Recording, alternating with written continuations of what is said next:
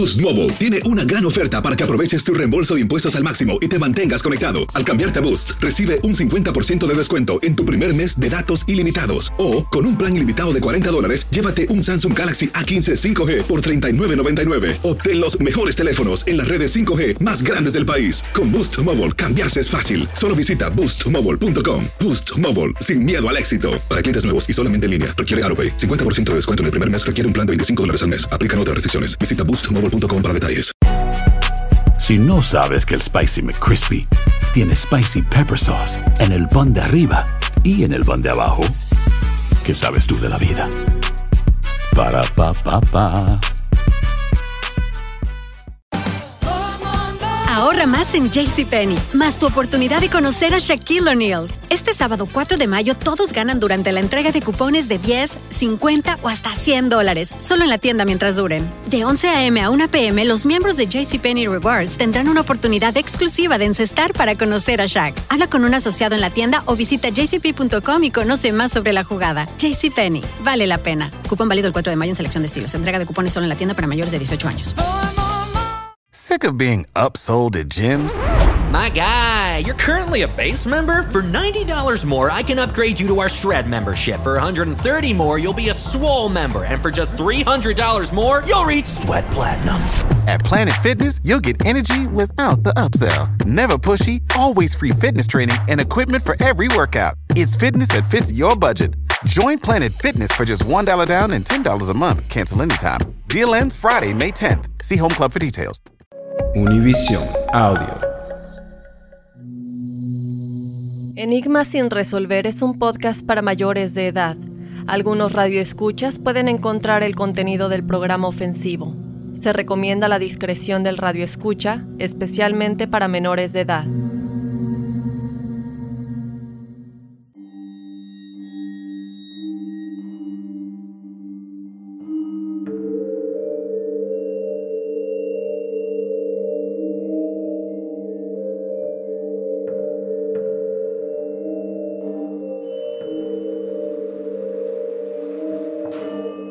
¿Qué tal? ¿Cómo están? Eh, bienvenidos a una emisión más de Enigma sin resolver. Les saluda Horacio Ontiveros. Y aquí Dafne Wegebe. Y bueno, antes de empezar a hablar del tema del cual vamos a hablar en este podcast de esta semana, que es muy interesante, que ustedes nos van a ayudar a tratar de resolverlo, les comentamos a toda la gente que nos estuvo escribiendo, Dafne, para saber su numerología.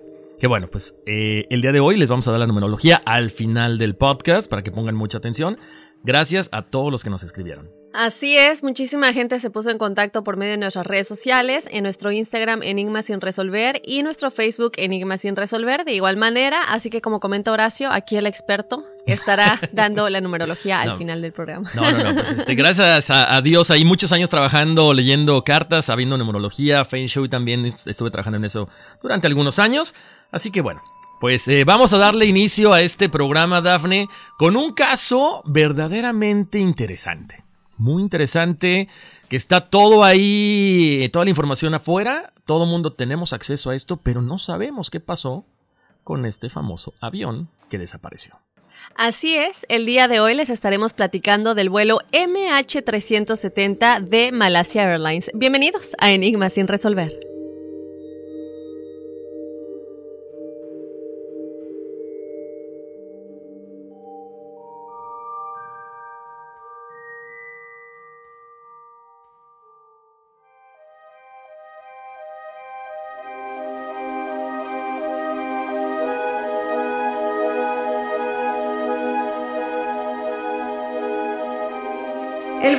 MH370 de Malaysia Airlines desapareció el 8 de marzo de 2014 sin dejar ningún rastro.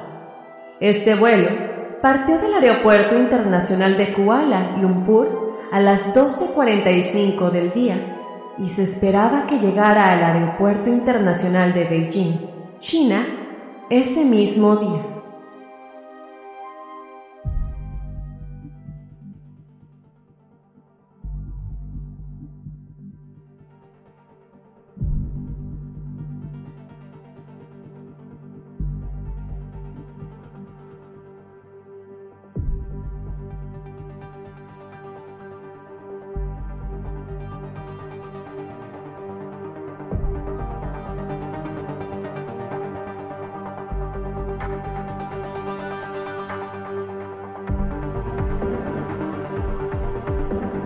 Se acaba de cumplir un mes desde que el vuelo 370 de Malaysian Airlines desapareció y el misterio continúa en el aire como el primer día.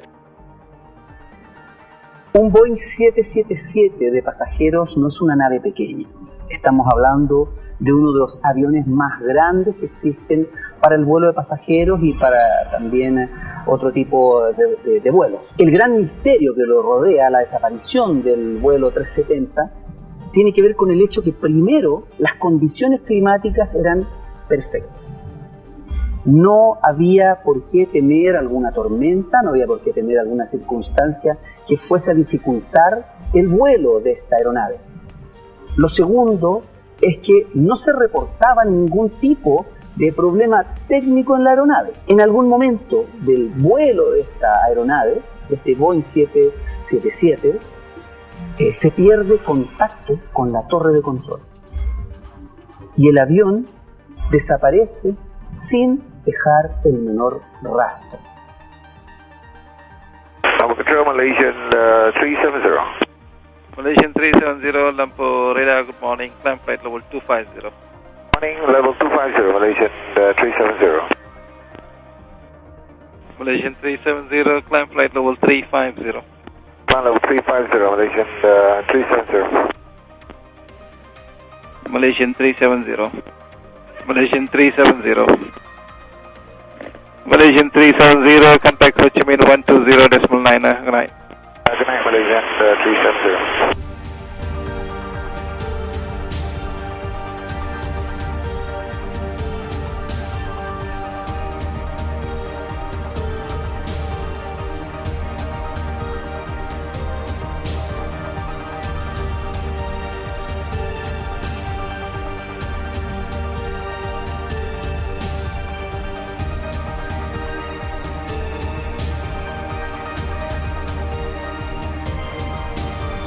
Desapareció, nunca más llegó a Beijing y ya. Exactamente, ¿qué ha pasado con esta gente? Eh, los familiares no pierden la esperanza de, volver a encontrar a, estas personas que, desaparecieron. Demasiadas teorías, Daphne, para la gente que nos está escuchando, de repente dijeron, bueno, que ya desapareció y qué, pena, ¿no? Un accidente aéreo como muchos más, pero no, el día de hoy vamos a, estar por ahí desempolvando teorías que tienen unas cosas muy increíbles, Daphne que yo creo que la gente va a decir, wow, o sea, mm, desde que sí fue un accidente, desde que hay gobiernos por ahí involucrados, cosas muy, muy interesantes. Y de hecho, ¿sabes qué, Daphne? Me, me, recuerda mucho, ahorita que platicábamos fuera del aire, a esta serie que está pasando en ABC, que se llama Manifest, de un avión que sale de Hawái hacia California. El avión eh, no hace ninguna escala, vuela aproximadamente, bueno, las, las horas que tenga que, que durar. Y cuando aterrizan, se dan cuenta de que perdieron cinco años de su vida.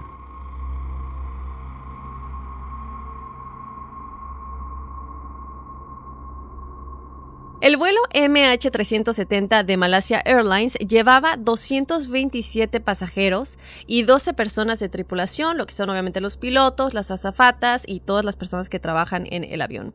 Esto era un total de 239 personas, de las cuales no ha habido ningún rastro hasta el día de hoy.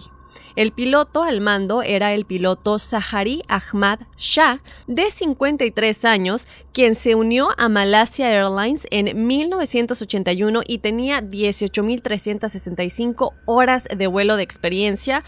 O sea que desde mi punto de vista, 18.000 horas es demasiado, un poco más de 18.000 horas, entonces pues no creo que haya sido un error del piloto, pero ya estaremos platicando de esto más adelante. Y también, desde luego, tenía como siempre un copiloto que era Farik Abdul Hamid, que tenía 27 años de edad y él tenía 2.763 horas de vuelo.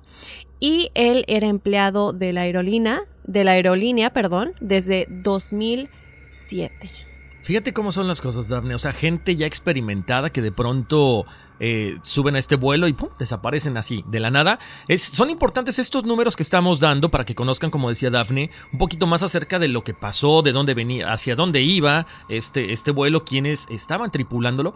Porque sabes que, Daphne, a lo mejor allá afuera hay alguien que nos está escuchando y a lo mejor se le, por ahí se le prende el foco de otra teoría y empieza a sacar numerología. De hecho, hoy vamos a hablar también de la numerología del avión, pero bueno, pongan ustedes atención, porque por ejemplo, eh, chéquense, el vuelo se comunicó con los controladores aéreos a la 1.30, perdón, sí, a la 1.30 de la tarde y perdió contacto con el centro de control de tráfico aéreo a las 2.40.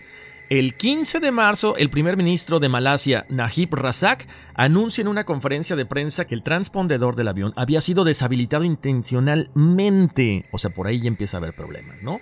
Además, esto al final de cuentas, cuando alguien trata de deshabilitar esta parte del avión, normalmente piensas inmediatamente en un secuestro. Pero finalmente el 24 de marzo del 2014, una vez más, el primer ministro Najib Razak confirma en conferencia de prensa que el avión cae en el Océano Índico al oeste del puerto australiano de Perth.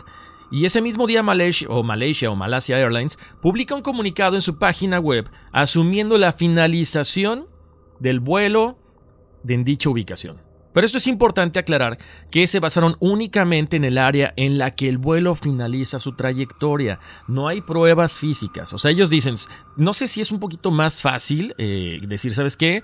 Ahí en esta parte fue donde la última vez que lo, ubicamos en el, radar, ¿sabes qué? Se perdió y no vamos a recuperar nunca más los rastros del avión. Exactamente, y a lo mejor habría que... El transpondedor es, lo que da señales, ¿verdad? A la torre de control de en dónde se encuentra el avión. Entonces, si aquí lo que comenta Horacio es muy importante decir que, como él dice, no fue deshabilitado intencionalmente, uno, y dos, perdió la ubicación, o bueno, ahora sí que dejaron de, de, tener contacto con el avión y su trayectoria en esa ubicación. No quiere decir que necesariamente cayó ahí, sino que fue cuando desapareció eh, el trayecto de la torre de control, ¿no? Entonces, bueno, de aquí es donde empiezan a ver, todo está muy raro. ¿Quién lo deshabilitó? Y por qué, ¿no? Eh, otro dato oficial de esto es que en mayo del 2014 los ministros de, de, transporte de Malasia, China y Australia se comprometieron a no abandonar la búsqueda del avión. Sin embargo, la búsqueda fue cancelada apenas el año pasado, en enero del 2017, bueno, ya casi dos años, después de que no se encontró ningún rastro del avión en un área de 710 mil kilómetros cuadrados de Océano Índico. Una empresa privada llegó a un acuerdo con el gobierno de Malasia, pero también se detuvo esta, ahora sí que investigación en mayo del 2017. Y fíjate cómo son las cosas también, Dafne. Este, este caso en particular ha sido el esfuerzo de búsqueda más grande y más importante en la cuestión de aviación comercial. O sea, se agotaron todos los recursos para tratar de encontrarlo y aún no hay indicios de nada. Así es, y algo que es también importante mencionar es que a pesar de que hoy en día ya contamos con la tecnología y los mecanismos para rastrear una aeronave que no sigue su plan de vuelo, este nunca pudo ser rastreado, no ha podido ser rastreado y como comentas Horacio, ya se agotaron todos los recursos posibles habidos y por haber. Ahora mira, me llama mucho la atención esto, Dafne, porque si recordamos hace aproximadamente un año hubo un submarino argentino que, eh, bueno, desapareció Obviamente los, tripulantes están, fallecieron por falta de oxígeno y demás, pero se encontraron los rastros del submarino un año después. Aquí estamos hablando ya son casi cinco, va para cinco años y no hay ningún rastro de dicha nave. O sea, ¿qué está pasando? Nada, pero es que nada en el mar, en, en, en, los, ahora sí que en las profundidades del mar, absolutamente nada. Es como que se lo tragó la tierra. Entonces, bueno, los numerosos interrogantes que deja la versión oficial y el hecho de que por ahora no se haya podido localizar ningún resto de la aeronave, pese a un amplio operativo de búsqueda, han hecho surgir numerosas teorías conspirativas. Estas son las hipótesis que han tenido un mayor recorrido y nuevas siguen surgiendo.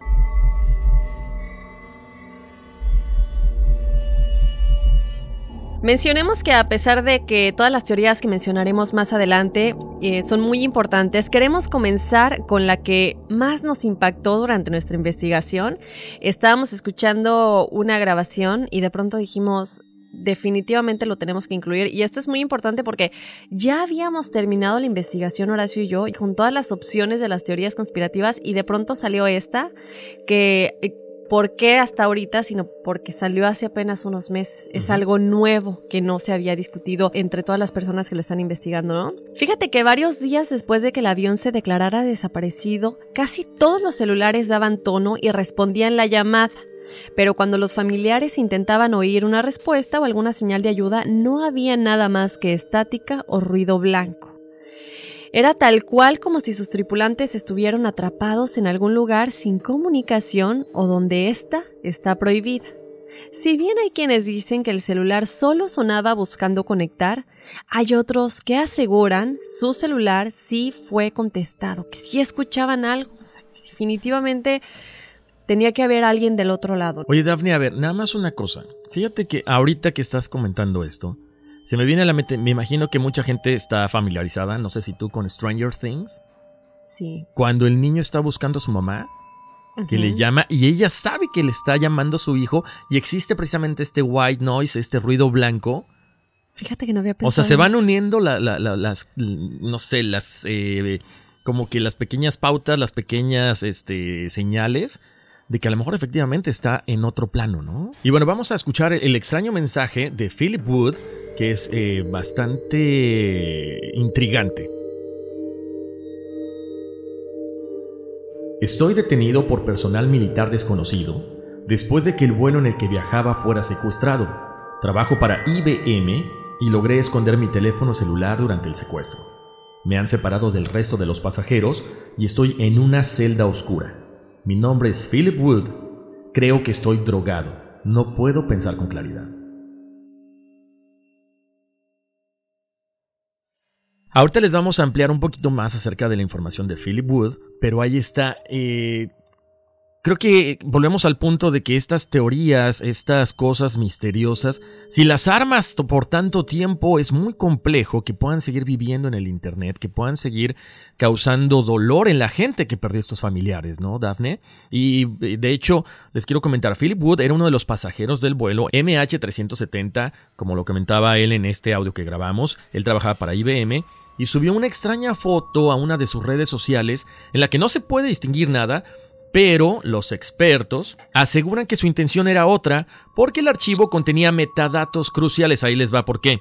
El último parámetro se indica el lugar donde fue tomada la fotografía y si ustedes lo ponen en Google Maps, les va a mostrar una extraña instalación en la isla de Diego García que misteriosamente es una base militar estadounidense, ¿ok? Eso es un punto. Según el post de Philip, el avión había sido secuestrado, por eso, eh, eh, eso explicaría obviamente eh, que hay decenas de incógnitas, incluyendo el desvío, el corte de las comunicaciones, la señal de los celulares, y lo que indicaría que posiblemente las personas que iban en este vuelo sigan vivos. Obvio, esto estamos hablando que es una teoría.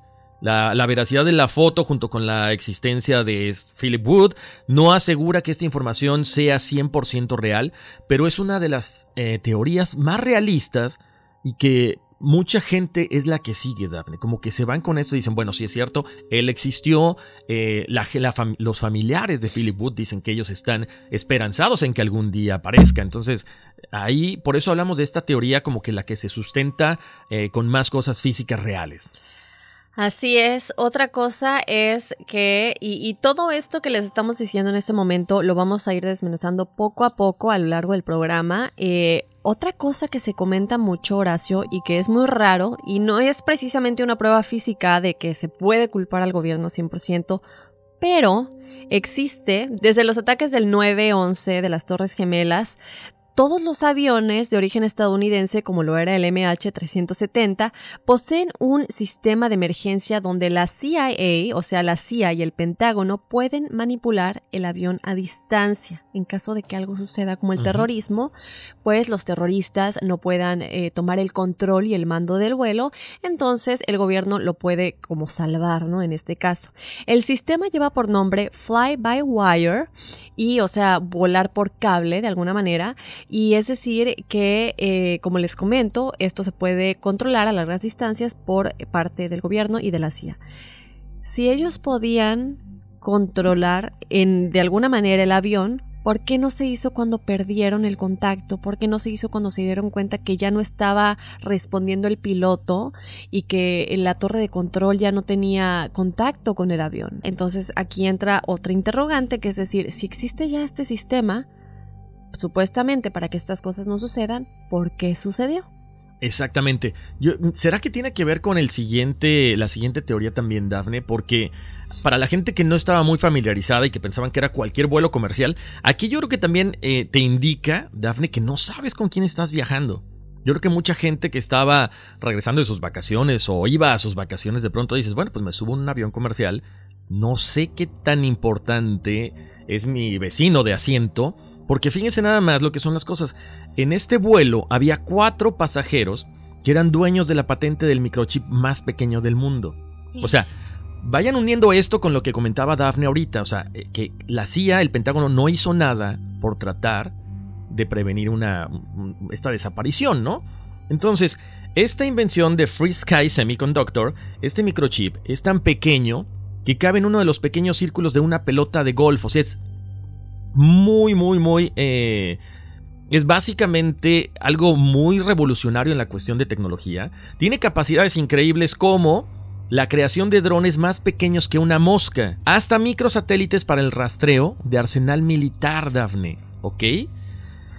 Aquí viene el por qué quizá sí desapareció y por qué la CIA y el Pentágono no hicieron nada.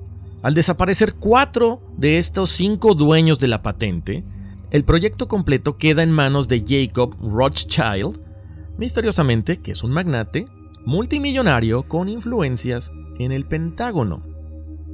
O sea, tiene que ver con tecnología, tiene que ver con armas, que sabemos que las armas, la guerra es el negocio que más dinero da a nivel internacional. Así es.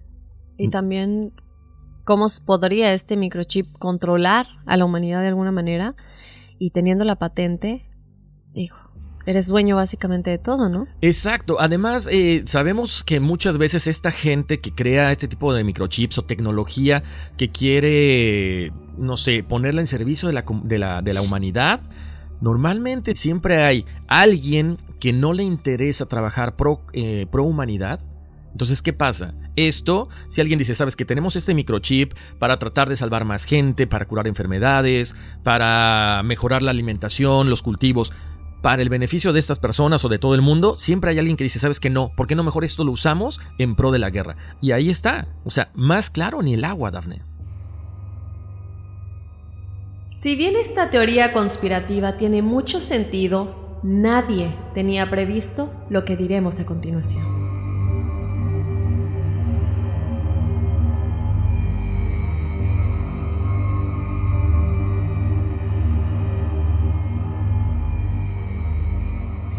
Y bueno, fíjense que nueva información publicada hace unos meses le da un vuelco de 180 grados a toda la historia. Tenemos todas las teorías conspirativas, pero esta en específico es importante porque ya se une mucha gente que buscaba respuesta, que buscaba analizar un audio que les estaremos presentando, descifrarlo de alguna manera y una vez que se descubre qué es lo que significa, se descubre algo muy importante que ya vamos a platicar. Estamos hablando del caso de Straight Away que dio la vuelta al mundo. Apareció en noticias, foros, canales de YouTube y volcó nuevamente la atención del público al misterioso caso de la desaparición del vuelo MH370 de Malaysia Airlines, cuando pues, como les comentábamos, ya se habían agotado todos los recursos. El muchacho se hizo popular, el muchacho me refiero a Stir the Way, eh, en su cuenta de Twitter tras asegurar haber recibido un mensaje de voz sin sentido para ver si alguien podía ayudarle a entender lo que pasaba. Él publicó un audio de la llamada en su cuenta de Twitter. Este es un mensaje de voz al que nos estamos refiriendo y desde ese entonces se ha convertido en una fuente de las más intrincadas teorías. Fíjate Horacio que tras su popularidad, el dueño del tweet subió un mensaje traducido al español porque más gente se empezó a unir a la discusión y se volvió, como les comentábamos, algo muy polémico en el internet y trataban de, diferentes, gente de diferentes nacionalidades trataban de encontrar una respuesta a este mensaje.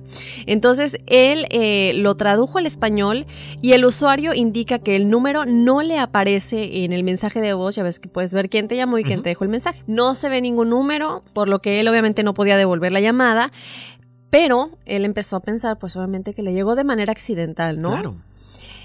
Posteriormente, otro usuario en Twitter, una de las personas que estaba, que se había unido a la discusión a tratar de resolver este misterio, eh, su usuario en Twitter es Uzumaki, logró descifrar el mensaje percatándose que se había escrito utilizado el alfabeto fonético de OTAN, o sea, que era como un código Morse o algo por el estilo, ¿no? El mensaje, ya que lo descifraron, decía lo siguiente. Peligro SOS. Es grave para usted. Debe evacuar. Tenga cuidado. Ellos no son humanos. 0, 4, 2, 9, 3, 3, 9, 6, 4, 2, 3, 0. SOS, peligro, SOS. ¿Qué te parece, Horacio, si ponemos el audio original? Ahorita ya escuchamos lo que se descifró en español para nuestra audiencia, pero les ponemos el audio original. sí, me parece. ¿Sabes qué? Sí, me parece muy bien, Daphne, porque yo creo que mucha gente también va a poder tratar de descifrar y a lo mejor sacan otro mensaje que por ahí nadie había pensado. Exactamente. O sea que para todos nuestros escuchas, si nos quieren ayudar a descifrar o incluso venir, eh, darnos más teorías de qué posiblemente pudo haber pasado con el vuelo MH370 de Malasia Airlines, pues que nos lo dejen saber.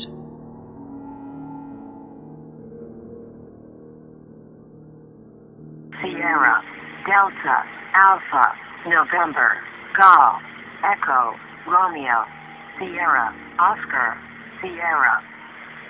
India, Tango, India, Sierra, Delta, India, Romeo, Echo, Foxtrot, Oscar, Romeo, Yankee, Oscar, Uniform, Tango, Oscar, Echo, Victor, Alpha, Charlie, Uniform, Alpha, Tango, Echo, Bravo, Echo, Charlie, Alpha, Uniform, Tango, India, Oscar, Uniform, Sierra, Tango, Hotel, Echo, Yankee, Alpha, Romeo, Echo, November, Oscar, Tango, Hotel, Uniform, Mike, Alpha, November, 042933964230, Sierra, Oscar, Sierra, Delta, Alpha, November, Golf, Echo, Romeo, Sierra, Oscar, Sierra.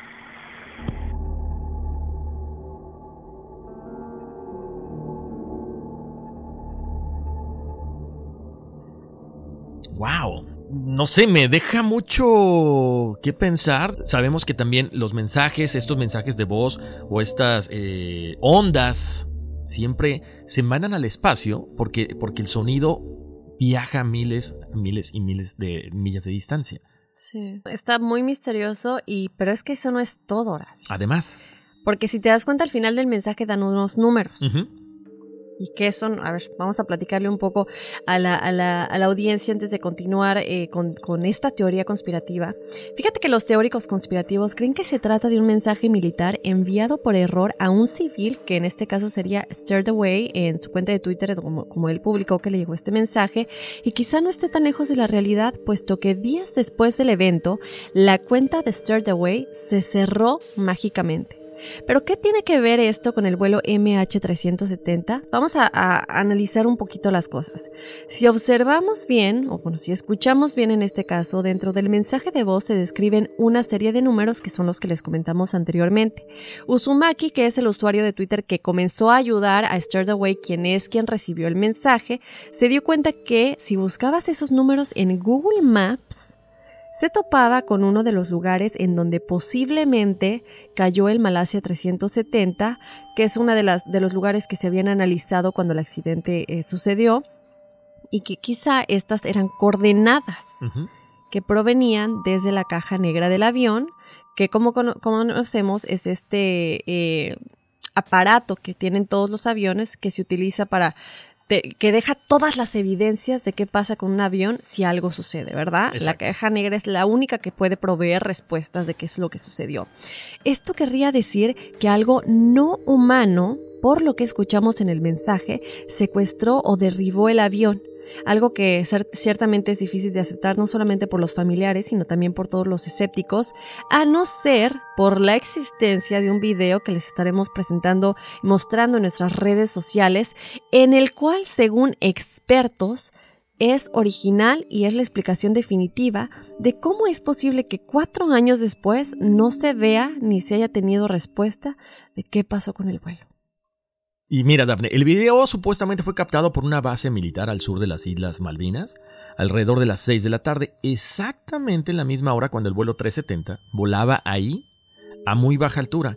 El video la verdad es sorprendente y creo que le daría una explicación, para mucha gente lógica, para otra gente no, porque pueden decir que a lo mejor está, montado, de lo que pudo haber pasado en ese fatídico vuelo. Por otro lado, Mahathir Mohamad, quien es el ex primer ministro de Malasia, aseguró que como mencionamos anteriormente, el avión malasio contaba con un piloto automático que había sido activado automáticamente por radio o satélites vinculados a agencias gubernamentales como la CIA si éste hubiera sido secuestrado por terroristas. O sea, no hay forma de que eh, este avión pudiera haber desaparecido de esta forma tan mágica, si lo podemos decir, tan intrigante Así es, pero vamos a, recordar, Horacio, lo que platicamos en el programa anterior, cuando estábamos platicando eh, de la, del Área 51, de la CIA y del gobierno estadounidense. Y, bueno, es que todo está tan conectado. Escuchamos que en el mensaje se dice ellos no son humanos y que hablamos que el Área 51 es un sitio en el que se estudian a estos seres extraterrestres. Entonces aquí, aquí podría tal vez haber una conexión entre, ahora sí que nuestro plano terrenal, eh, un plano más allá de lo terrenal, y qué pasó con el avión. ¿Y sabes qué? Se me ocurre esto que tú estás diciendo, Daphne. ¿Y por qué si tienes a cuatro científicos, cuatro dueños de patentes de este microchip, ¿por qué no los desapareces y los pones a trabajar con estas naves que supuestamente dicen que tienen en el área 51? Entonces creo que sería como algo, un avance tecnológico todavía mucho más avanzado lo que se estaría dando con estos cuatro personajes. ¿Te imaginas? Sí, podría ser. A mí tenemos muchísimas personas que han sido, que han desaparecido por arte de magia, pero que mucha gente no sabe que están abajo de lo que se llama aquí en Estados Unidos Witness Protection. Exactamente. Que el gobierno los desaparece por completo, ya sea para ayudar en una causa, pero no se puede saber que siguen vivos, no se puede saber qué pasó, porque si no, obviamente corren peligro, se les puede matar. Entonces, hay muchos de esos casos en el que el, individuo desaparece por completo, pero en algunos de esos casos realmente no es que hayan desaparecido, ni que eh, por arte de magia la Tierra se los haya tragado, sino que pueden estar en Witness Protection, que es como protección del testigo. Exactamente, y dejas a un lado toda tu vida. O sea, ya no hay más familia, ya no hay más amigos, emprendes una, una vida completamente nueva y tienes que dejar atrás todo esto que te une, ¿no? Así es. Pero bueno, eh, tenemos más teorías, Daphne. Obviamente creo que esta es una de las que eh, más identificaba a toda la gente, ¿no? La teoría del secuestro. Eh, el ejército de Malasia, eh, como mucha gente a nivel mundial, pues creían que el avión MH370 había sido pues secuestrado, porque después de, durante más de una hora después de desaparecer de las pantallas de control del tráfico aéreo, Fíjate cómo era, cambiaba de rumbo, Daphne. Dicen por ahí que no solamente cambió de rumbo, sino que también subía y bajaba como tratando de desaparecer de los radares. Eso está bien interesante, ¿no? Y eh, cambiaba de rumbo y además viajaba a lo, viajando hacia el oeste sobre el estrecho de Malaca.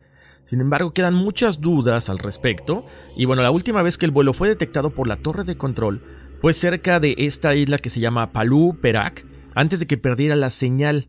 Ahora, se dice también que aprovecharon que encontraron un avión igual del mismo tamaño, básicamente con las mismas características, que este Boeing volaba a España y utilizó su sombra como cobertura perfecta para pasar desapercibido. O sea, te empalmas con el avión, básicamente desapareces, el radar nada más capta una, una sola aeronave y de ahí básicamente puedes este, desaparecer y nadie se va a dar cuenta, ¿no? Esta hipótesis nace tras el análisis de los itinerarios aéreos, se dieron cuenta que coincidía esto, ¿no? Y el autor de esta teoría es el estadounidense Keith uh, Ledgerwood, que es piloto aficionado, bloguero y, y asesor del consultor técnico de la empresa EMC Corporation de Cincinnati. Él dice que gracias a este sistema de alerta de tráfico, sobre todo lo más importante también de evasión de colisión para evitar ese tipo de, accidentes, la aeronave de Malasia Airlines encontró en el estrecho de Malaca a este Boeing que habíamos mencionado. Entonces, ¿qué hace? Se ponen a la par Nadie sabe para dónde se va uno, nadie sabe para dónde se va el otro, simplemente toma una ruta alterna de pronto, se, van, se va uno encima del otro, como, como lo hemos visto en algunas películas, y este, uno va hacia el noroeste, hacia las islas Andaman, y en el otro entra hacia el mar de Andaman. Así es. Y como tú dices, es otra teoría que tiene algo como pruebas físicas, tal vez no tan sustentables como, las, como la otra que mencionamos, pero sí existen estos itinerarios en los que se demostraba que las rutas eran las mismas. Sin embargo, ahorita que comentabas que el avión como que subía y bajaba, si te das cuenta en el video que les vamos a presentar en nuestras redes sociales, en el que se ven estas tres luces rodeando al avión, que es el que se dice que era, se ve como el avión se está moviendo. Como una, una acción evasiva, yo creo, ¿no? Exacto. Y, yo me pregunto si era evasiva o si eh, estas tres luces que rodean al avión eran las que causaban e, ese movimiento. No sé, vamos a poner el video en las redes sociales, ustedes juzgarán y nos pueden decir sus comentarios. Sin embargo, puede que esa sea la explicación del movimiento. No quiere decir que me estoy inclinando más a la teoría de los extraterrestres, pero hay mucha coincidencia, ¿no? Exacto, porque mira, yo siempre, o bueno, cuando he visto algunos videos donde aparecen estas famosas esferas, como que se ve que siempre van acompañando a la nave, al cohete espacial, a lo que tú quieras, o simplemente aparecen en el, en horizonte cuando están los astronautas en, el espacio. Pero aquí se ve que lo van persiguiendo, o sea, van, van, van al lado, pero van haciendo movimientos muy extraños, que yo, si yo fuera el piloto, hubiera hecho una acción evasiva también. La siguiente teoría y una de las más apoyadas es la del suicidio. Fíjate Horacio que esta teoría nació debido a que en un reportaje australiano emitido en el programa 60 Minutes, o sea 60 minutos, evidenció la probable hipótesis final de la nave de Malasia Airlines. Según Martin Dolan, quien comenzó la búsqueda submarina del aparato, se trató de una acción planificada deliberadamente en el curso de un periodo de tiempo prolongado. ¿Mm? O sea, ya estamos hablando de una persona que realmente se tomó el tiempo de investigar eh, con, un profesional, estamos hablando de alguien que no solamente investigó en internet o se tomó la, tarea de, pensar qué pudo haber pasado, sino que fue y buscó, tenía el aparato submarino y todo esto, y esto se, se documentó, lo pueden ver ustedes en este documental que les estamos platicando. Y bueno, lo que les platiqué anteriormente se refería a que el piloto del avión habría planificado meticulosamente hacer desaparecer el vuelo intencionalmente. ¿Por qué? Según mencionaron, el piloto Zahari Ahmad Shah había estado haciendo simulaciones de la ruta en el computador de su casa. Pasó por su ciudad despidiéndose simbólicamente y eludió deliberadamente los radares antes de que el avión desapareciera. Nuevos antecedentes mencionan que la misión fue planificada meticulosamente. ¿Qué tal? Bueno, pues según esta teoría, el piloto habría despresurizado el avión intencionalmente, como les decimos, y se puso una máscara de oxígeno antes de hacerlo. Él no perdió el control del avión en ningún momento y probablemente todos los pasajeros estaban inconscientes antes del desastre que personalmente deseo que así haya sido, si esto fue lo que sucedió, y esta sería la razón por la que no se habría registrado ningún tipo de pedido de ayuda por parte de los pasajeros. Recordemos que, por ejemplo, en los ataques de las Torres Gemelas del 911 se registraron muchas llamadas eh, eh, desde los aviones pidiendo ayuda, despidiéndose de los familiares por parte de las azafatas, pero en este caso no hablamos de que simplemente desapareció el radar, sino que no, no hubo ninguna intención o no se registró ninguna intención por parte de los pasajeros pasajeros y de la tripulación por pedir ayuda. Larry Vance, especializado en incidentes aéreos, asegura que el piloto se estaba suicidando y desafortunadamente estaba matando a todos los pasajeros a bordo. Wow. Muy cruel esa, esa teoría, pero bueno, no está para nada fuera de la realidad. Y de hecho tenemos otra teoría, Daphne. Esta, esta hipótesis tiene que ver con el terrorismo, ¿no? La hemos visto después del ataque de, de las torres del 9-11. Tiene que ver porque dentro de la lista de pasajeros en este vuelo de MH370 había dos pasajeros con pasaportes robados. Y aquí viene lo interesante, se descubre que estos pasajeros eran iraníes y tenían identidades robadas. El pasaporte de uno de ellos era italiano y el otro austriaco. Entonces eran pasajeros que de repente dices, ¿cómo pasaron los controles de seguridad? Porque hay que comentar y hay que recordar que a nivel mundial es muy estricta la seguridad después de la, del ataque de las torres. Pero eh, muchas, eh, muchas personas también han tratado de desmentir esta teoría porque decían que eran personas, al ser iraníes, estaban simplemente saliendo de este lugar para buscar una nueva vida. O sea, una, una mejor económica, una mejor en todos los aspectos. Entonces, ¿podría decirse que es una teoría que tiene que ver con el terrorismo? Sí, pero también no está tan sustentada como quisieran eh, desaparecer el avión, sino simplemente y sencillamente buscaban una mejor vida. Exactamente, estos son testimonios que sus familiares dieron, que bueno, se puede argumentar que obviamente los iban a defender o a tratar de cubrir, eh, sin embargo, sí, como tú dices, ¿no? no tenían, entonces no sabemos quiénes eran realmente porque no venían con los pasaportes eh, reales, ¿no? Entonces, bueno, esa teoría es otra, otra de las que les estamos platicando y de las que nos gustaría que nos platiquen sus puntos de vista.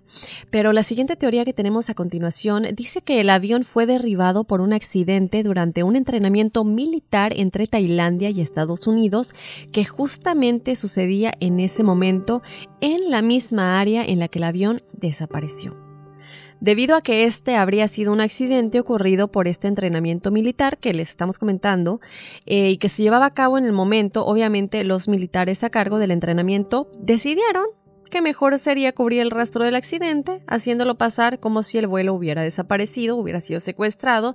Fíjate que esta teoría fue inicialmente publicada en el libro Flight HM370 The Mystery, lo cual se traduce obviamente a vuelo MH370 El Misterio, el cual fue publicado en el Reino Unido. Este libro indica que los autores de lo sucedido, o sea, de este accidente, tenían por obvias razones motivos de sobra para ocultar o disfrazar lo ocurrido. Aquí quiero mencionar algo muy importante. Cuando hablamos de las teorías conspirativas que rodean el caso del vuelo MH370 de Malaysia Airlines, no estamos hablando solamente de gente en el Internet, blogueros, gente en las redes sociales que dicen, no, a lo mejor esto pasó, a lo mejor esto sucedió. Si recuerdan bien, en la teoría anterior estábamos hablando de un experto que investigó un submarino, que hay un documental eh, el documental 60 minutos que se dedicó a investigar profundamente este tema. Aquí estamos hablando de otro libro que se publica, el cual obviamente también requiere de mucha investigación de los escritores, de los periodistas. Entonces estamos hablando de gente experta. De, ya no de cualquier teoría que sale por el internet. Exacto. Entonces, aquí ya es muy difícil decir, todas tienen algo un poco sustentable, ¿no? Sí, exactamente. Eh, y fíjate cómo son las cosas, Daphne. Eh, ahorita estás hablando de dos países tan grandes, tan potencias a final de cuentas, y la, siguiente teoría también tiene que ver con otra potencia, pero aquí es más en el lado de Rusia. O sea, se dice que, según un investigador privado, dice que Vladimir Putin sabe dónde está el avión. ¿Por qué? Porque él colocó satélites, en este caso de espionaje, que no está permitido y de hecho puede causar un, problema a nivel mundial. Entonces él dice que con estos satélites, que él colocó, él sabe exactamente dónde está el avión desaparecido de Malaysia o de Malaysia Airlines, pero no puede decir porque entonces se le podría acusar de terrorismo en el aspecto de estar, estamos hablando de satélites que no se permiten usar para espiar a los demás países. Y esto lo digo porque el investigador Andrew Miller dijo que el vuelo MH370 hizo un aterrizaje en la bahía de Bengala en el Océano Índico y que el presidente ruso lo sabía desde el principio. Estos satélites fueron colocados por Rusia y eh, básicamente estás hablando de que es un satélite muy potente y Putin dice, ¿sabes qué? Mejor guardemos esta información, no digamos nada, aunque él sabe el destino de este avión, gracias a este satélite secreto, y solicitó fondos de 1.3 millones de libras para recorrer el área en busca del avión desaparecido. por lo que el presidente Putin no admite que ya se había encontrado el avión porque es prácticamente, lo que les decía, cometer un acto de espionaje. Está un poquito, ¡fum!, como que fuera de la realidad, pero sabes que si tú decides hablar que tienes este satélite y lo estás usando para espiar, puedes causar un problema a nivel mundial, sobre todo con Estados Unidos y quizás hasta con la misma China o Corea del Norte. Fíjate, Horacio, que ahorita que me comentas esto, eh, me recordó algo que igual eh, es una teoría que se platicó en algún momento. No la tenemos aquí incluida, pero dicen que el vuelo MH370 estaba volando en un área prohibida porque el piloto se habría perdido. Entonces entró en un área prohibida en la que se realizan este tipo de entrenamientos militares o que son áreas eh, protegidas por ciertos países y que fue derribado porque se pensó que era un avión de espionaje. Sin embargo, no era un avión de espionaje, sino que el piloto estaba perdido. Y al haberlo derribado, obviamente, el país que eh, responsable, lo, estaban en esa zona, que responsables de cuidar esa zona militares, obviamente no pueden admitir porque ya es un conflicto entre países, entre gobiernos, intereses muchísimo más, muchísimo mayores de los que nos podemos imaginar. Entonces se derribó por accidente y aquí sucede él, ya saben qué fue lo que pasó, pero no lo admiten porque obviamente ya entra un conflicto de, países y de gobiernos, ¿no? Wow, qué fuerte. Fíjate que otra teoría es la del sitio web Reddit. Esta teoría también podría ser llamada una extraña coincidencia y la cual también permanece un misterio hasta el día de hoy. Esta salió a la luz cuando un lector de la página Reddit aseguró haber resuelto el misterio del avión y el por qué este desapareció. Según el autor de este mensaje, quien se identifica como I am Sherlock en esta página de internet, el aparato desaparecido era el 404 del modelo Boeing 777. Posteriormente, él explica en su teoría que el error HTTP 404, que es el que vemos cuando buscamos una página de Internet, la cual no se puede localizar, y nos lanza este error de no encontrado. Entonces, yo no entiendo mucho la, la, conexión, sin embargo, pues está un poquito conectado al programa que tuvimos eh, la semana pasada de la numerología, en la cual platicamos de los números. Aquí estamos hablando de que un website tiene, bueno, no un website, pero cuando buscamos una dirección que no se puede encontrar, nos lanza el error 404 y el modelo del avión, el aparato era el número 404 del modelo 777. Entonces, es una coincidencia numerológica de alguna manera también, ¿no? Claro, y sabes que yo creo que poca gente había pensado en eso. Está interesante, la verdad que no, no se me había ocurrido, pero bueno, es una buena teoría. Otra teoría que tenemos que mencionarla, la gente va a decir, no, pero eso está muy loco. Tenemos que mencionarlo porque también hay muchas... Eh, eh, ¿cómo te diré? Muchas coincidencias en este caso. Tiene que ver hasta con el artista Pitbull. Así es, si ustedes dijeron ¿qué? Efectivamente. Chéquense nada más, esta canción del cantante Pitbull se dice que predijo que el avión desaparecería. Los teóricos conspirativos compararon la canción que se llama Get It Started con lo sucedido en esta desaparición. Ahí está, pongan atención, ¿ok? Él dice, Now it is off to Malaysia. Two passports, three cities, two countries, one day. O sea, lo que se traduce al español, nos vamos a Malasia, Dos pasaportes, tres ciudades, dos países, un día. Las personas, los usuarios que son, eh, bueno, cibernautas y les encanta el rollo social de YouTube, están convencidos de que dos pasaportes, ¿a qué, ¿de qué habla? De los dos pasaportes iraníes de estos personajes que, bueno, falsificaron sus, eh, sus identidades. En este caso, los dos pasaportes, el italiano y el austriaco. Tres ciudades se refieren a qué? Malasia, China y Vietnam y los dos países, Malasia y Vietnam. Una teoría que poca gente yo creo que se le había ocurrido, pero ahí se las traemos a ustedes. En las redes sociales abundan especulaciones según las cuales la desaparición del avión se debe a la intervención de los extraterrestres. Ya platicamos hace un momento de las esferas que se ven en el video que les estaremos mostrando en nuestras redes sociales y esa es una teoría muy fuerte para mí desde ese aspecto. Fíjate que el 5% de los estadounidenses encontrados creen que el avión fue secuestrado por extraterrestres. Algunos bloggers han señalado una cantidad de avistamientos recientes de ovnis como evidencia de intervención de extraterrestres. Alexandra Bruce prueba la participación de extraterrestres con su análisis de datos de radar. Aquí nos vamos de nueva cuenta a una teoría que tiene la intervención de expertos, que tiene la intervención de investigadores que sí son renombrados de alguna manera y no simplemente de gente en el Internet. Claro. Y es cuando ya entra el conflicto. Ella afirma que las imágenes publicadas en YouTube muestran la presencia de algo que solo se puede llamar un ovni, un objeto volador no identificado, en los cielos de Malasia. Con el paso del tiempo, el vuelo MH370 de Malasia Airlines se ha unido a las filas de otras desapariciones de aviones sin resolver que se han asociado con los ovnis. Estos incluyen el vuelo de la famosa Amelia Earhart que desapareció en 1937. La desaparición del vuelo del líder de la banda Greg Miller sobre el Canal de la Mancha en 1944.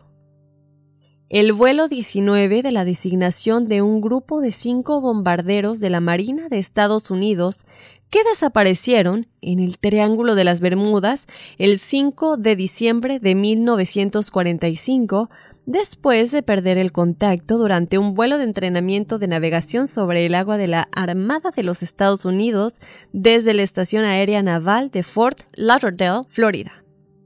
El vuelo del piloto australiano Frederick Valentin, de 20 años, que desapareció durante un vuelo de entrenamiento sobre el estrecho de Bass en 1978, poco después de que informara que junto al avión le perseguían estas esferas brillantes en el cielo que casualmente también vemos en el video en el cual se alega que es el LMH370 de Malasia Airlines. Exactamente. Qué interesante, Dafne. Hay que recordar que la gente que dicen que los contactados que han visto extraterrestres, que han visto estas naves, muchas veces eh, cuando ellos están en su auto o cuando están a pie o algo, los relojes se detienen, los autos se apagan. Entonces no sé si de pronto eh, se me ocurre, si de pronto este, este piloto hubiera querido dejar un mensaje de que estaba siendo perseguido, no le funcionaría los, eh, no sé, los aparatos. La gente que estaba ahí no pudieron usar sus celulares.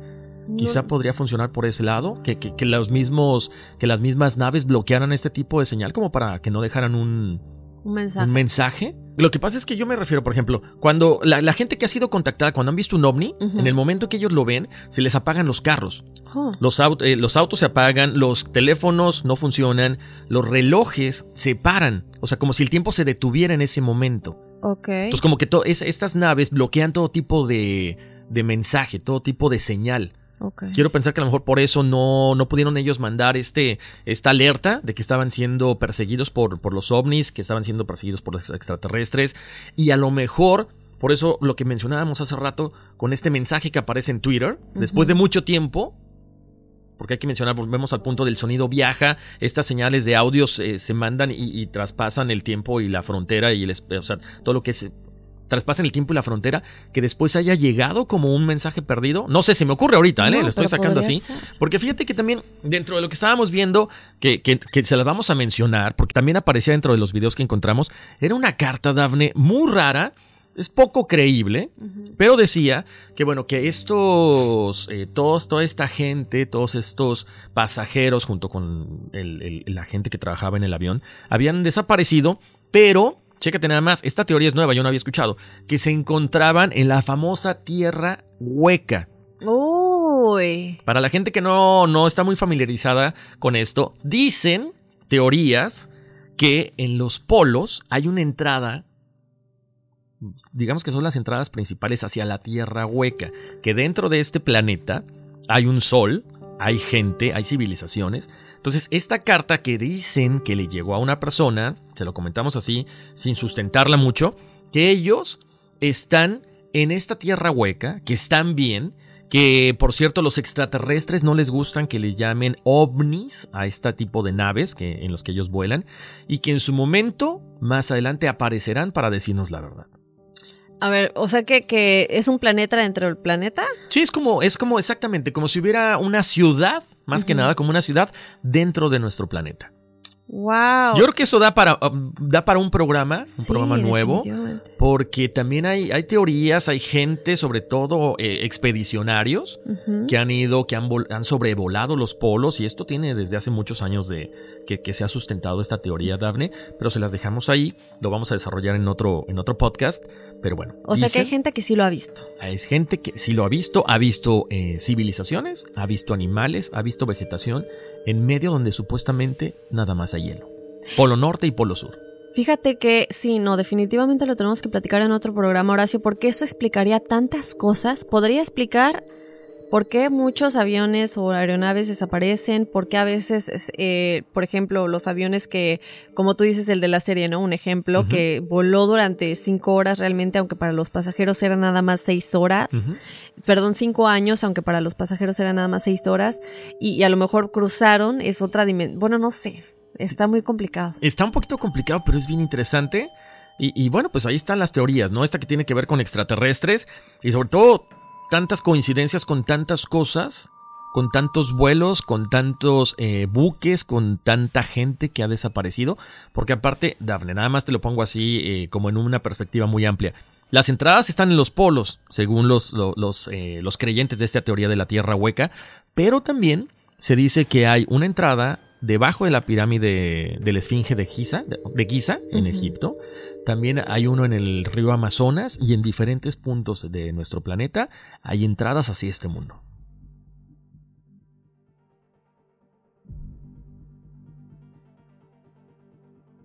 La siguiente teoría es la del magnetismo en el planeta. La teoría del Triángulo de las Bermudas ha sido motivo de misterio e investigación por más de 50 años. Para quienes no conocen esta teoría, vamos a platicarles rápidamente de qué se trata. Se dice que existe una zona en el Océano Atlántico que es extremadamente peligrosa para embarcaciones y aeronaves y debe ser evitada al navegar o volar.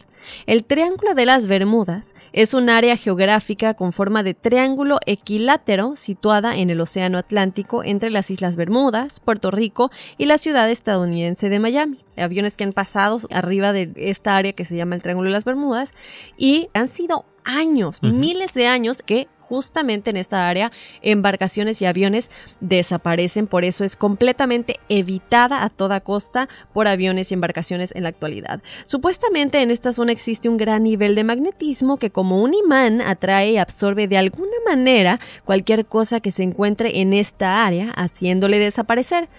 Pero bueno, si a ustedes les gustaría escuchar más adelante del Triángulo de las Bermudas, las pruebas y las cosas que han sucedido en esta área, un poquito más amplio y más detallado, Déjenoslo saber.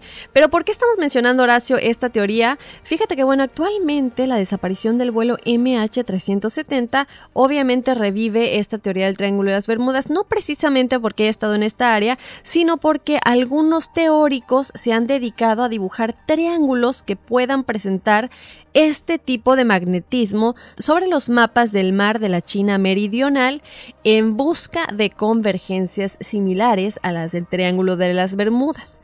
Además, han aparecido publicaciones virales en Facebook que afirman que el avión de Malasia Airlines fue hallado ahí, lo cual me parece muy raro en caso de que sí se hayan dibujado los triángulos en el, en el área del mar de la China meridional pues yo me imagino que sería como los cenotes, ¿no?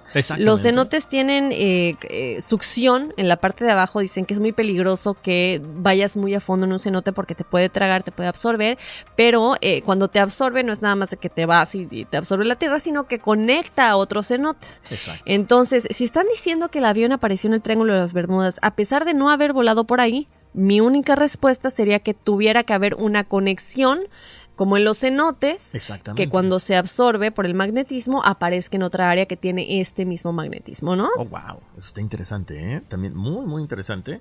Lo anterior está un poco conectado a lo que Mike Adams, quien es escritor de la página de noticias científicas y teorías conspirativas Nature News, explica. Y esto supone que el hecho de que no se encuentren los escombros indicaría que en nuestro planeta existe una fuerza misteriosa capaz de hacer capaz de hacer desaparecer aviones en pleno vuelo. ¡Wow! ¿Qué pasa en el universo? ¿Qué pasa en la Tierra? Yo creo que nunca habíamos pensado, al menos yo no había pensado tantas teorías, Daphne. Yo a lo mejor ya había pensado en el Triángulo de las Bermudas, en, en X cosa, pero fíjate que también el episodio de la numerología se hace presente en este caso también. Tenía que ver con numerología. Dicen que ya estaba predestinado que el avión fuera a desaparecer. Y les voy a explicar por qué. Según la, eh, la página Reddit, dicen este vuelo estaba predestinado y quizá escrito en la trama misma del universo. Les voy a contar por qué. Este vuelo MH370, pongan atención a los números por favor, había despegado en el mes 3 y el día 7, o sea, es viernes por la noche, mientras que según el informe de viaje había, había viajado 3.700 kilómetros, ¿sí? Hasta su desaparición. El vuelo habría volado hasta 37.000 pies de altura. Uno de los pasajeros con pasaporte robado tiene 37 años de edad. Malaysia Airlines es una de las compañías que más transporta pasajeros y según un informe de la empresa, cerca de 37 mil personas viajan diario en esta eh, aerolínea. El día de la desaparición del avión se cumplían 37 meses desde la tragedia de Fukushima que conmociona a Asia entera. Para la gente que no ubica Fukushima es esta, esta parte de Asia donde explotó el reactor y bueno, hubo una, una fuga de cuestiones radioactivas. ¿Qué te parece, Horacio? Ya que, conecta, que comentas la última teoría que teníamos acerca de el vuelo M, lo que pudo haber pasado con el vuelo MH370 de Malaysia Airlines, que es la teoría de la numerología. Sí, ahora sí ya saltamos. Este es el. Bueno, ya nos vamos a despedir, obviamente, con, con, este tema. Pero toda la gente que se puso en contacto con nosotros por medio de Instagram y Facebook, eh, Horacio les va a estar diciendo su numerología. Nos dieron su fecha de nacimiento. Así es, Daphne. Muchísimas gracias a toda la gente que nos estuvo escribiendo. Y bueno, les voy a decir cuál era el, el usuario con el que nos escribieron. Y los nombres también a la gente que nos escribió por Facebook. Carlos HDTV le mandamos un saludo muy especial. Eh, bueno, él. ¿Quieres que dé la fecha completa o nos vamos nada más al número? Sí, vamos a darle sus fechas de nacimiento. Para que ubiquen. Exacto. Ok, él es eh, 0315 de 1982. Como resultado da un número 2. Normalmente las personas con número 2 es gente que tiene su misión. Es, acuérdense, este, este número que, que damos a, continuación es como que la misión en tu vida. ¿Sí? Es como son datos generales. Es para que tú digas, ok, sabes que si es cierto, tengo que trabajar en esto. Me falta a lo mejor este, desarrollar una habilidad más que la otra. Pero bueno, en este caso, Carlos HDTV, el número 2 significa o simboliza la cooperación. Eh, tienes a ser cooperativo, eres una persona eh, diplomática, tienes muy buen tacto, eres muy generoso con las personas, pero también cuidado. Cuidado porque al ser tan buena gente con las personas, se pueden, eh, pueden abusar de tu confianza, pueden traicionarte. Y las personas número dos casi siempre tienden a ser muy dependientes de su pareja. Precisamente por eso es la dualidad. Se sienten muy bien con su pareja, pero dependes mucho de ellas. Bueno, ese es para Carlos. Ahora vamos con eh, T-I-A-N-D-S, Tians, es 1203 de 1995 y de Isa Miranda, 0807 de 1977, es el número 3. El 3 es la, la persona con número 3, normalmente son personas muy expresivas, muy creativas, eh, son eh, muy buenas en la cuestión de la literatura, de la oratoria, de escribir. Siempre son personas con mucha alegría, Dafne. Eh, gente que nos está escuchando son optimistas, tienen buen sentido del, del humor, son sociables y siempre están buscando qué aprender. Se dice también, acuérdate, es la, la, Trinidad, ¿no? Padre, Hijo, Espíritu Santo. Entonces, como que es una. Eh, es un número que siempre trata de, de buscar el, el, balance entre lo espiritual y lo material. Entonces, si ustedes se dedican a las cuestiones de creatividad, les va a ir muy bien. Eh, Entonces, este fue, tú dices, Tians es David Bravo, ¿verdad? Ajá, exactamente. David Bravo y ¿quién más? Isa Miranda. Isa Miranda, perfecto. Solamente porque ustedes a veces ponemos unos, unos usernames en nuestro Instagram un poquito raros, entonces para que no se nos, perda, se nos pierda y sepamos exactamente el nombre de la persona. Ok. Eh, vamos ahora con el número 4, que es Jenny-YMI 2IQ y Laura 23B. Eh, Jenny es del 310791 y Laura es 2301 del 96. El número es el 4. Y bueno, son personas muy trabajadoras, muy, muy, muy chambeadoras, eh, tienen los objetivos muy claros, son eficaces, hacen el trabajo como debe de ser y por eso tienden normalmente a subir rápido de puesto. Mm. ¿Sí? O sea, es gente que desarrolla muy bien sus habilidades, se concentran. Eh, el problema son la rutina. Son las rutinas. De repente se clavan tanto en el trabajo, en, en tratar de conseguir lo que ellos eh, necesitan o sienten que quieren, y se clavan en la rutina y esto empieza a ser un poquito monótono. Entonces, si eres buena en el trabajo, trata de desarrollar no solamente tu habilidad en ese aspecto, sino otras cosas que estén a tu alrededor. Si eres buena para la computación, trata de programar o trata de hacer algo que también resulte como un challenge, como un reto para ti, para que no te estanques. Eso es en cuanto al número 4. Eh, para María Bustamante es 0918 del 76. El número es 5. Eh, el 5 representa normalmente la libertad. El cambio es gente que le encanta estar probando nuevas cosas. ¿Sí? Llegan a probar algo, se adaptan rápidamente. Eso es lo más interesante del número 5. Este, como es un número que está en medio precisamente de la numerología, eh, están estables, se adaptan, pero también tienen que ser versátiles. O sea, si, si tienen que ser un poquito impulsivos de pronto, háganlo. Háganlo porque les va a dar muy buenos resultados. Eso es para el número 5. Hagan cosas inusuales, diviértanse porque para eso es la vida también. Son responsabilidades, pero también para eh, divertirse. Eh, tengo el siguiente que es Alejandra Sorrentino del 104 del 82 y de Andreín Cervantes. Ellos son número 7. Es uno de los números que a mí más me gusta, Dafne, porque eh, es, la, es una persona reflexiva, busca conocimiento, les agradan y les interesan mucho las cuestiones psíquicas. De pronto no lo entienden todavía muy bien porque tienen que desarrollar esa parte. Acuérdense, todos estos proyectos de vida o nuestras misiones aquí en este planeta no los llegamos a conocer hasta que alguien nos dice. ¿Sabes qué, Dafne? Traemos eso adentro. Es como tú, de que platicábamos del número 11. Eh, sabes que te atrae, sabes que tienes algo, pero no sabes por dónde, por dónde canalizar todas esas energías. El número 7, eh, yo les recomiendo mediten. Escuchen eh, música tranquila, traten de meditar, traten de despertar su lado espiritual, porque ya traen todo eso adentro, es innato, solamente les falta despertarlo y va a ser así como que un boom. Ahora vamos con eh, Juan José Ricardes, 070270, Elizabeth, 2811 del 85, y Ale Neves, 1105 del 99, y Joana Soto, 609 del 2018. Ellos son número 8. Es gente que tiene eh, una facilidad para hacer dinero Uy. Es increíble, no es en serio, ¿eh? Si ustedes de repente dicen, bueno, estoy en un bache que no es cierto, no. O sea, puede que estés en un bache, pero tienes la facilidad de, salir rapidísimo de eso. Tienes facilidad para hacer dinero, pero también para el mundo espiritual. Entonces, aquí hay que encontrar el balance en que, en que de repente dices, no, es que sabes que necesito salir de deuda, necesito un carro nuevo, porque les gusta lo material, porque tienen la facilidad, pero se olvidan del aspecto espiritual. Tienen que buscar ese balance, si no, vas a caer en el materialismo. Entonces, ojo con eso, ¿ok? Bueno, para Alejand, 187, Mariel R y Alfredo Ibarra, eh, las fechas son 0304 del 82, 1712 del, del 87, 1612 del 88, son número 9. Ah, estos son idealistas. Se la pasan así como, sí, no, vamos a hacer, vamos a planear. El problema es que muchas veces ese idealismo los deja ahí flotando. Entonces, ¿sabes qué? Voy a conseguir mi trabajo, el trabajo perfecto, el sueldo perfecto, la mujer perfecta. Y se, se pasan planeando en toda la vida y no aterrizan esa parte a lo material. Entonces, no solamente hay que idear, pues son creativos también, pero hay que crear hay que desarrollar y hay que ejecutar para ver los resultados palpables en esta vida, ¿sí? Son muy buenas personas también. ¿Y, qué pasa cuando son buenas personas? Pues que de repente la gente también se aprovecha de ellos. ¿Sabes qué? Nos, eh, tienes una junta de trabajo, tú das una idea, alguien más se la apropia la mm. presentan como, eh, como de ellos y el 9 normalmente dice, bueno, este, pero pues es trabajo en conjunto. Uy, uy, uy. Entonces, cuidado con ese, ese 9, que te digo, todos los números son buenos, pero hay que potencializar algunas cosas, ¿sí? Ahora viene eh, Sol Cisneros de Campos, es 27 del 3 del 88, ella es 11.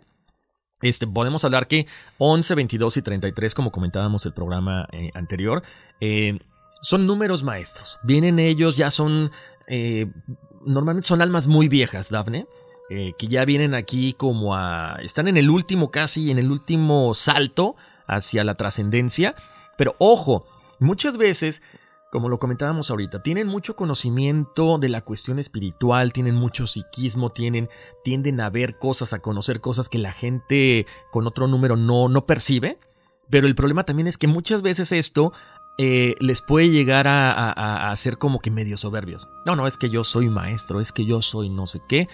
Y no está mal, porque efectivamente tienen el cúmulo de todas las numerologías anteriores, pero y, hay casos que llegan a fanfarronear. Ahí te va, te lo voy a poner así. El número 11, ¿qué pasa si tú sumas 11? 1 y 1 es 2.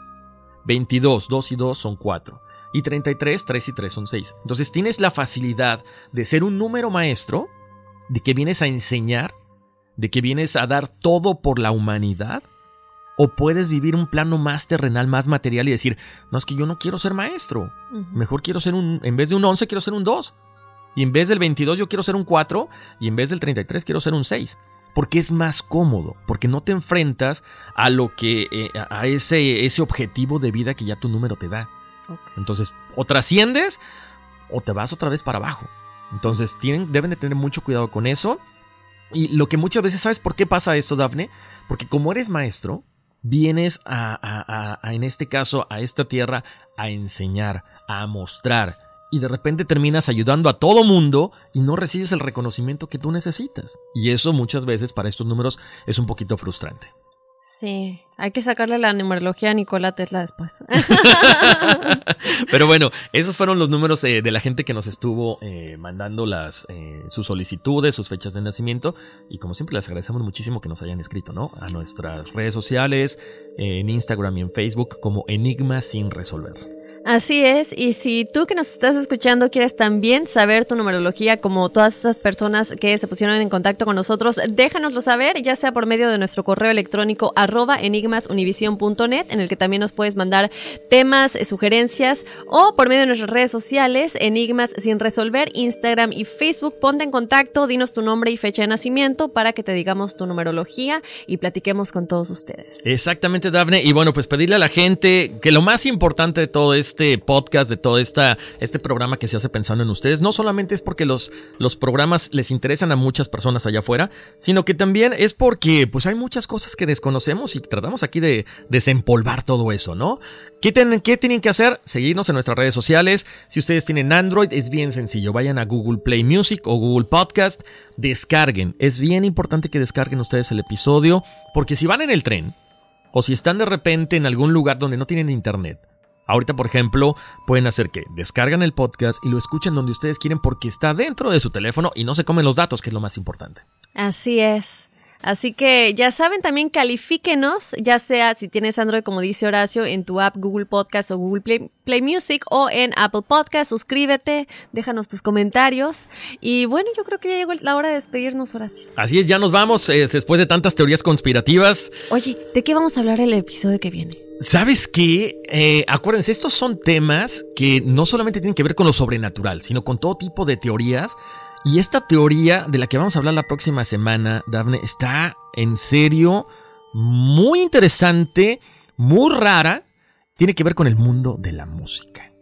Ok. Y de uno de los grupos más importantes, yo creo que han marcado la época eh, durante años, ¿no? Y tiene que ver con The Beatles. Así es, les estaremos platicando de el misterioso caso de la supuesta muerte de Paul McCartney y de si el que está el día de hoy vivito y coleando es un impostor haciéndose pasar por él y que él realmente hubiera muerto desde 1966. Bueno, pues ya saben que esperen el próximo episodio porque va a estar muy bueno y vámonos porque aquí espantan. Uy, sí.